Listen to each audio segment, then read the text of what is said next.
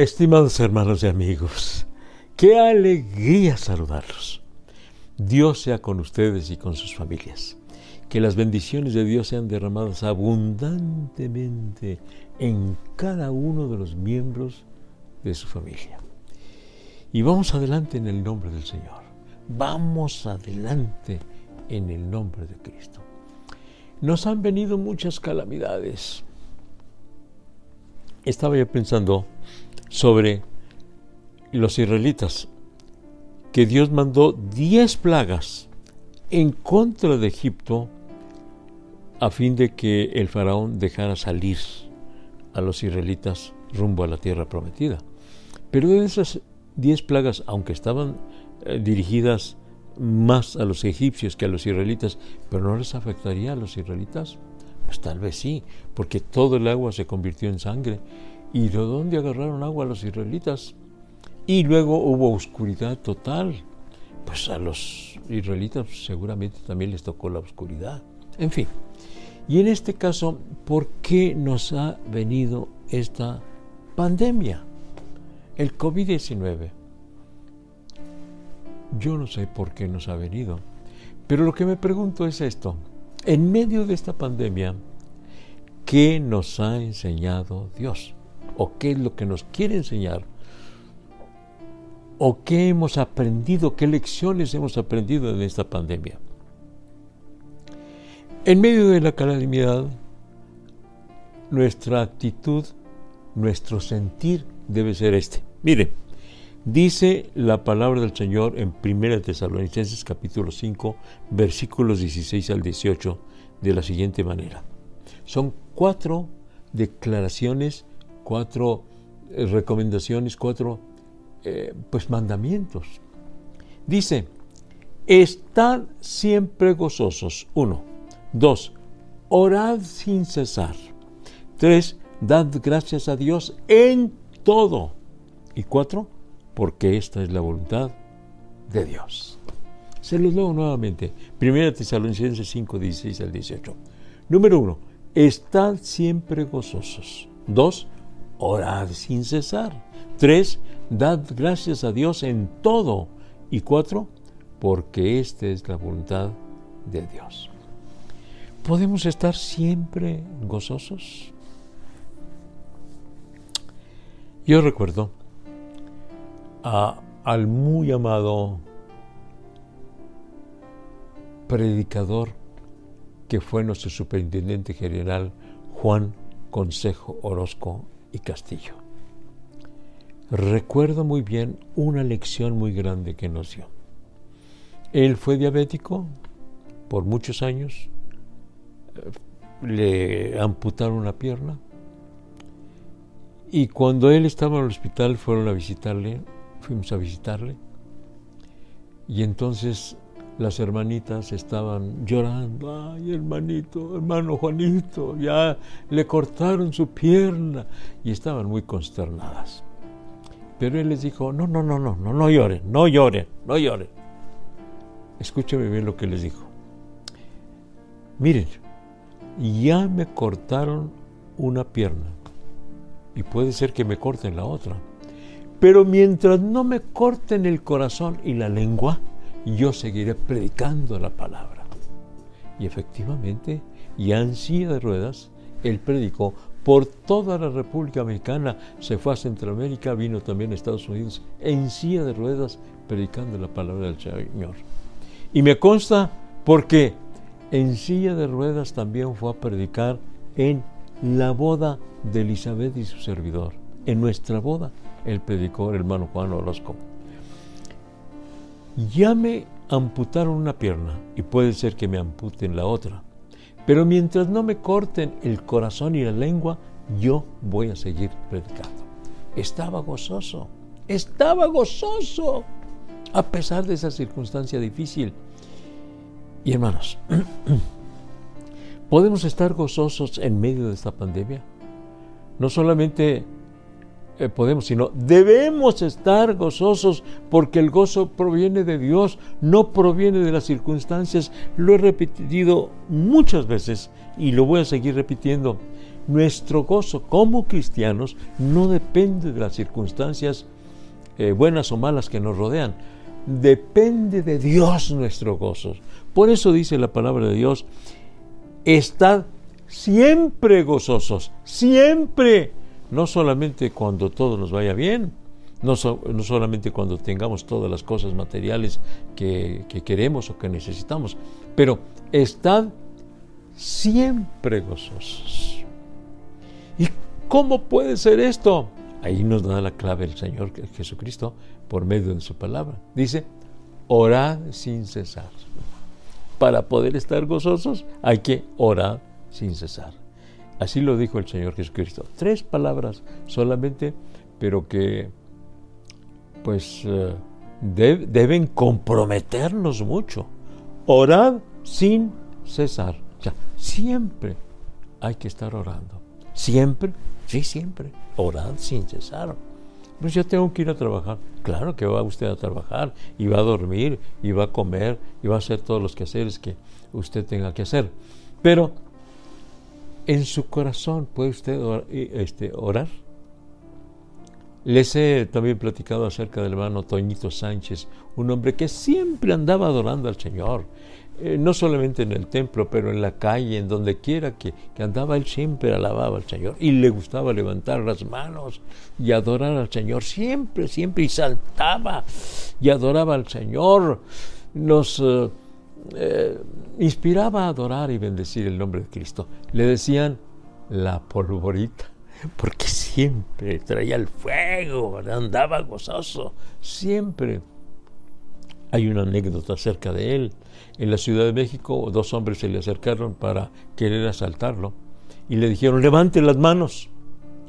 Y cuando él levantaba las manos es porque adoraba al Señor. Así que levantó las manos y al levantar las manos, instintivamente o espiritualmente empezó a adorar al Señor y empezó a hablar en otras lenguas. Y cuando aquellos ladrones lo oyeron hablar muy raro, pero muy raro, corrieron asustados. No lo pudieron asaltar. Gloria a Dios, gloria a Dios. Orad sin cesar. Y dormido también. Déjeme decirle que dicen que nosotros soñamos Em, por las experiencias que tuvimos durante el día. Si en el día usted ora al Señor y busca la presencia del Señor y el Señor está siempre con usted, seguramente que usted soñará adorando y bendiciendo el nombre de Cristo.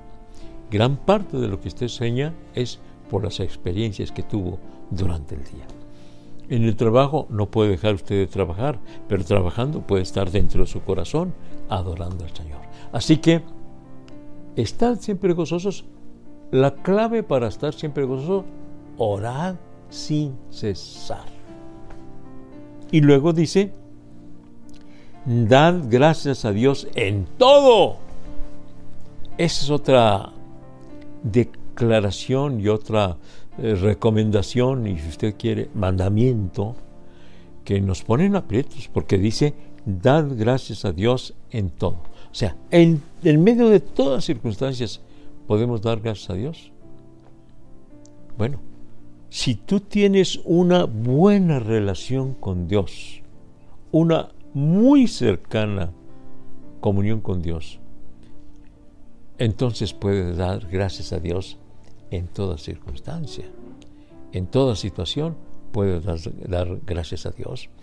Aunque sean experiencias duras o difíciles, tú puedes dar gracias a Dios en todo.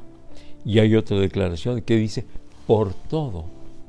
En todo y por todo.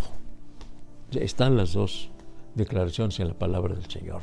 Dad gracias a Dios. ¿Podemos dar gracias a Dios por la pandemia? Dirás tú, pues por la pandemia es lo que nos está, afectando mucho todos los días. Se habla del, COVID y todos los días se habla de los enfermos y de los fallecidos. Entonces, le estaba yo preguntando a los varones de la Iglesia de la Trinidad, algunos de los varones, ¿qué es lo que le ha enseñado esta pandemia? ¿Qué ha aprendido en medio de esta pandemia? Bueno, hemos aprendido a ser más compasivos con los demás, los que están sufriendo eh, la enfermedad, los que están sufriendo por la pérdida del ser querido.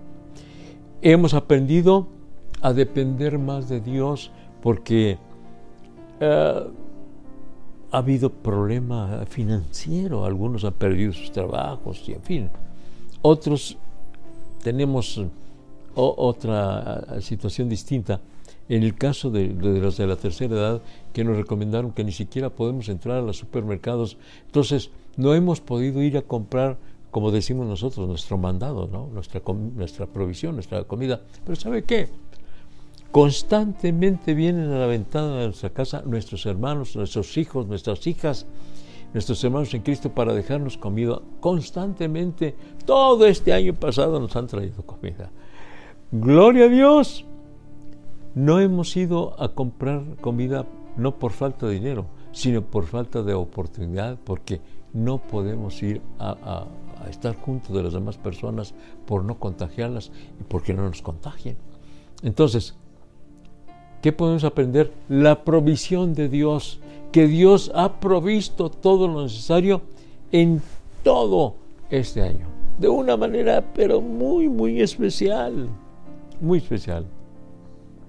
Como alguien dijo, como uno de los hermanos dijo, hermano Sotelo, dice, estos siete meses que he eh, tenido, eh, que no he tenido trabajo, es cuando ha estado lleno mi refrigerador de comida. En otras eh, situaciones no, sino ahora que no he tenido trabajo, ha estado lleno. Gloria a Dios. O sea que trabajando no estaba tan lleno su refrigerador, pero sin trabajar sí está lleno. Dios proveyendo lo necesario para nuestro sustento. Así que dad gracias a Dios en todo y por todo. ¿Quieres darle gracias a Dios? Hazlo. Dale gracias a Dios por todo lo que está ocurriendo a tu alrededor. ¿Y por qué voy a hacer esto de estar siempre gozoso, orar sin cesar, dar gracias a Dios en todo? ¿Por qué lo voy a hacer? ¿Sabes por qué? porque esta es la voluntad de Dios. Porque esta es la voluntad de Dios. Así lo dice 1 Tesalonicenses capítulo 5 versículos 16 al 18. Porque esta es la voluntad de Dios. Nosotros como, como cristianos, como hijos de Dios, como creyentes en Cristo Jesús, no hay oportunidad para nosotros para las dudas, porque el Señor Jesucristo nos enseña por medio de su palabra. Las personas que no creen y obviamente no estudian la palabra de Dios, tienen más problema para saber cuál es la perfecta voluntad de Dios. Ignoran cuál es la perfecta voluntad de Dios. Pero usted, que es hijo de Dios, que ha entregado su vida al Señor Jesucristo, que lee la palabra de Dios y que el Espíritu Santo está en usted, que le habla, que le dirige, que le auxilia, que le ilumina, no hay margen para no conocer la voluntad de Dios. Esta es la perfecta voluntad de Dios. ¿Cuál? Estad siempre gozosos, orad sin cesar, dad gracias a Dios en todo y por todo. Es la voluntad de Dios. No es la ocurrencia del pastor o de un feligrés de la iglesia. No, es la perfecta voluntad de Dios. Entonces, como hijos de Dios, tenemos que conocer la voluntad de Dios y hacer la voluntad de Dios. Que si en nosotros eh, surge la, eh, la rebeldía, o la, este, eh, la falta de deseo de hacer la voluntad de Dios. Bueno, pero conoces la voluntad de Dios. La conoces. Si no haces la voluntad de Dios, entonces sí, estás quedando mal con Dios. Pero como hijo de Dios, por medio de su palabra y por medio del Espíritu Santo, podemos conocer cuál es la perfecta voluntad de Dios y que Él nos guía que Él nos auxilia, que Él nos dirige, que Él nos ilumina en todas las decisiones que tengamos que hacer, que el Señor nos ilumine.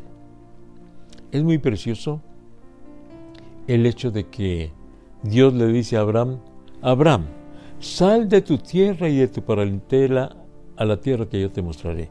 Él vivía por el área de lo que hoy se conoce como Irán, entre Irán e Irak, en esa área, en, Ur de los Caldeos, eh, muy cerca del, delta, o sea, donde se unen los ríos eh, Tigris y, Éufrates. Ahí eh, estaba o está la tierra de Abraham. Y el Señor le dice, deja tu tierra y tu parentela y ve a la, a la tierra que yo te mostraré. Fue la orden del Señor. Y Abraham confió en el Señor. Con razón se le ha llamado el Padre de la Fe, porque confió plenamente en el Señor. Pues me dice que salga de aquí, de mi tierra, que la deje y deje a todos mis familiares y, y que me vaya a dónde. Él me va a decir a qué tierra. Todavía no, no le había dicho cuál era la tierra. Pero ve yo, ve a la tierra que yo te mostraré. O sea que, como quien dice, mira, dale para allá y, ahí te voy diciendo para dónde. Dirás tú, eso es ilógico. Bueno, es, no es la lógica humana, es la lógica de Dios. Pero ¿sabes qué? Cuando confías plenamente en el Señor, puedes vivir esa experiencia. La puedes vivir. Yo les he contado acerca del, hermano del pastor eh, David Wilkerson. David Wilkerson quería visitar a un hombre en la cárcel allá en la ciudad de Nueva York y no lo dejaron entrar porque necesitaba el, o el permiso del preso o el permiso de los familiares del preso. Y este, le dijeron, no, pues al preso no podemos decirle, pero busque a sus familiares, dice, pues denme el domicilio. No, señor, aquí no le podemos dar el domicilio de los familiares. Salió David Wilkerson de ahí del, del área de la cárcel y le dice, Espíritu Santo, ilumíname, dime dónde viven los familiares de este hombre. Y el Espíritu Santo le dijo, súbete a tu carro y súbete al freeway. Y se subió al freeway. Sigue dando, sigue dando. Aquí salgo, no, síguele dando. Y en un momento le, digo, le dijo, ahora sí, sal aquí. Y salió del freeway. Y ya cuando salió, y ahí iba por una calle, y dijo, párate aquí. Y se paró y ahí dejó su carro y vio unos muchachos que estaban en la, la acera de enfrente y fue con ellos. Y les preguntó, oigan, ¿ustedes saben dónde vive la familia de, de tal persona. Dije, mire, lo vimos que se bajó de ese carro. Allí donde usted se bajó del carro, ahí es donde vive. El Espíritu Santo dirigiendo a David Wilkerson para encontrar a los familiares de aquel preso. En este tiempo, en este tiempo. ¿Y sabes qué? No son pocos los cristianos que han testificado que el Espíritu Santo les ha dirigido para orar a un enfermo, para ayudar a un necesitado, para visitar un preso, una viuda, un huérfano, para dirigirse a tal lugar a predicar la palabra de Dios, a tal pueblo, en la sierra, en la selva, eh, en la costa, en las ciudades. El Espíritu Santo nos sigue dirigiendo y entonces podemos conocer la perfecta voluntad de Dios cuando el Espíritu Santo muere en nosotros. Te recomiendo mucho que si vas a cambiar de trabajo si quieres cambiar de trabajo, pide la dirección, la iluminación del Espíritu Santo para conocer cuál es la voluntad de Dios. Si vas a cambiar de auto, pide la dirección de Dios. Si vas a cambiar de casa, aunque sea casa de renta, pide la dirección de Dios. ¿Por qué si es de renta? Pues, pues, no sabes qué vecinos te van a tocar. Y si vas a comprar casa, pues con más razón, para que seas, sepas a qué barrio, en qué barrio vas a vivir, que el Espíritu Santo te indique, te ilumine, eh, y de esa manera vas a conocer mejor la perfecta voluntad de Dios. Pero sobre todo, en el diario vivir ¿Qué es lo que Dios quiere que yo haga? ¿Cómo quiere que Dios que yo le sirva? Estad siempre gozosos, orad sin cesar. Dad gracias a Dios en todo, porque esta es la voluntad de Dios. Pregunto, ¿estamos siempre gozosos? Pues no, la verdad no siempre. Bueno, aquí dice que estad siempre gozosos. ¿Para que estés siempre gozosos? Procura tener comunión con Dios. Estad siempre gozosos. Orad sin cesar. La verdad es que yo no, pues no oro mucho. Mira, en la medida que tú amas a una persona, deseas platicar con esa persona, verla, platicar, eh, procuras tú este, eh, condescender con él, o sea, eh, manifestar tu amor a esa persona. ¿Sí? Entonces, ¿qué tanto amas a Dios? En la medida que lo ames, querrás orar a Dios, estar en comunión con Dios, en la medida que lo amas. Si tú y yo decimos, yo no oro mucho, quiere decir que no amas mucho a Dios, porque amando a Dios deseas mucho estar con Él. Mira a los muchachos con su teléfono, se quieren mucho. Un muchacho y una muchacha ya está con el teléfono, hablándose, escribiéndose ahí, texteándose constantemente, todo el día y constantemente. ¿Por qué? Porque se quieren, quieren estar en comunicación quieren verse, quieren platicar. Entonces, allí se nota qué tanto amamos a Dios. Hay otras formas también de conocer si amamos a Dios, pero esta es una de las formas. Si no tienes muchas ganas de orar, si no tienes muchas ganas de comunicarte con Dios, quiere decir que no lo amas tanto. Porque el salmista decía, mi alma te desea, mi alma te desea, anhelo estar contigo, Señor. Así como los eh, venaditos este, braman por las corrientes de las aguas, así clama por ti, oh Dios, el alma mía.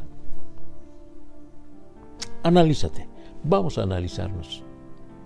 ¿Qué tanto oramos? Lo mismo ocurre con eh, leer, estudiar la palabra de Dios. Si tú amas mucho a Dios, quieres leer la palabra de Dios, quieres escudriñarla, quieres conocer más de la palabra. Pero si tú dices, está muy aburrido la palabra, muchas letras, muchas letras, muchas letras. Y yo quiero entenderte porque en la Biblia, especialmente en el Antiguo Testamento, hay muchas llamadas genealogías, que fulano engendró a sutano y sutano engendró a perengano, y ahí va, y ahí va, y ahí va. Muchos nombres muy raros. Y entonces tú dices, pues me fastidio. Claro que cuando ya estudias la palabra de Dios y te das cuenta que en una de las genealogías encuentras una mujer que fue prostituta y está en la línea de de, descendencia del Señor Jesucristo y que encuentras a una mujer extranjera, no era israelita, pero ahí está también como este, eh, bisabuela de David y por lo mismo en la línea genealógica del Señor Jesucristo. Entonces, ah, se despierta el interés aún en esos, en esas mm, lista de nombres, eh, esas genealogías que parecen muy aburridas, pero cuando estudias tú la historia y la palabra de Dios, la historia de esos personajes, entonces cambias de actitud. Entonces, amas mucho a Dios y quieres saber más de la palabra de Dios, porque es la palabra de Dios. Así que analízate. Y dice, dad gracias a Dios en todo eh, finalizo preguntando, ¿sí damos gracias a Dios en todo y por todo? Pues no, no puedo dar gracias a Dios por todo, porque hay algunas cosas por las cuales no se puede dar gracias a Dios.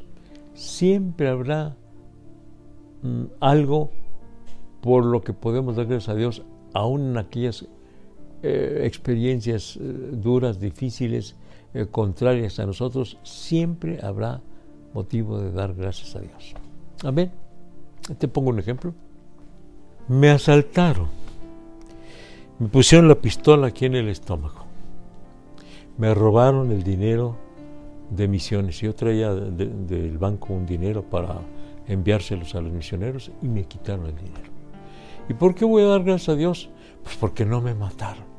Porque me asaltaron, pues pudieron haberme matado. Porque suele ocurrir. Entonces, dad gracias a Dios en todo y por todo. Vamos a dar gracias a Dios. ¿Quieres hacerlo? Vamos a dar gracias a Dios. ¿Qué me ha enseñado esta pandemia? ¿Qué me ha enseñado? Pues por lo menos a mí me ha enseñado a estar transmitiendo todos los días un mensaje. No lo había hecho antes. Todos los días a las 7 de la noche ya tenemos más de un año transmitiendo todos, todos los días. Ha habido una o dos ocasiones en que ha habido problemas eh, técnicos y no se ha transmitido, pero todos los días por más de un año hemos transmitido.